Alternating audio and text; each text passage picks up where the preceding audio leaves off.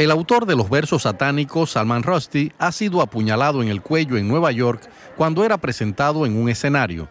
El escritor ha sido evacuado en helicóptero.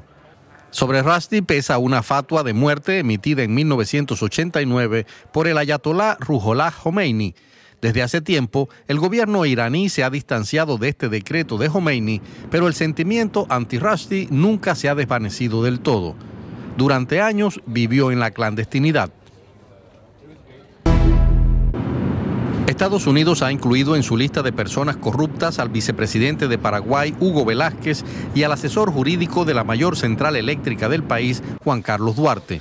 Ambos funcionarios fueron acusados por Estados Unidos de participar en actos de corrupción significativos, entre ellos el soborno de un funcionario público y la interferencia en procesos públicos. El vicepresidente ya ha anunciado que dimitirá de su cargo y a la precandidatura a la presidencia del país.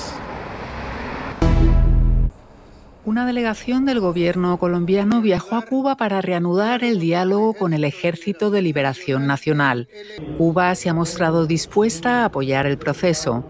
El nuevo presidente colombiano y antiguo guerrillero del M-19, Gustavo Petro, ha prometido establecer la paz total en el país. El expresidente colombiano Iván Duque sepultó las negociaciones con este grupo guerrillero emprendidas por su antecesor Juan Manuel Santos después de que se produjera un atentado contra una escuela de la policía que dejó 22 muertos.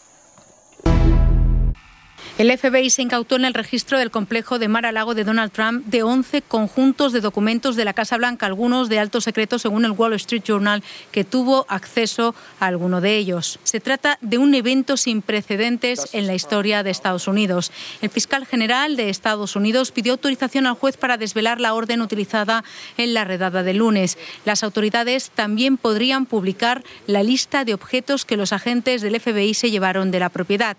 El expresidente de Unidos, Donald Trump, animó este viernes a la publicación inmediata de la orden de registro a su casa. El exmandatario cree que existe una intención de evitar que concurra como candidato a las elecciones.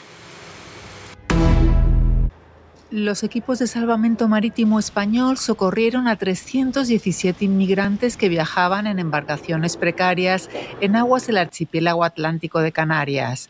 Entre ellos hay una embarazada y un niño que se encuentra en estado crítico. Según la Organización Internacional para las Migraciones, en el primer semestre del año han fallecido al menos 300 personas en el Atlántico cuando intentaban llegar a Canarias.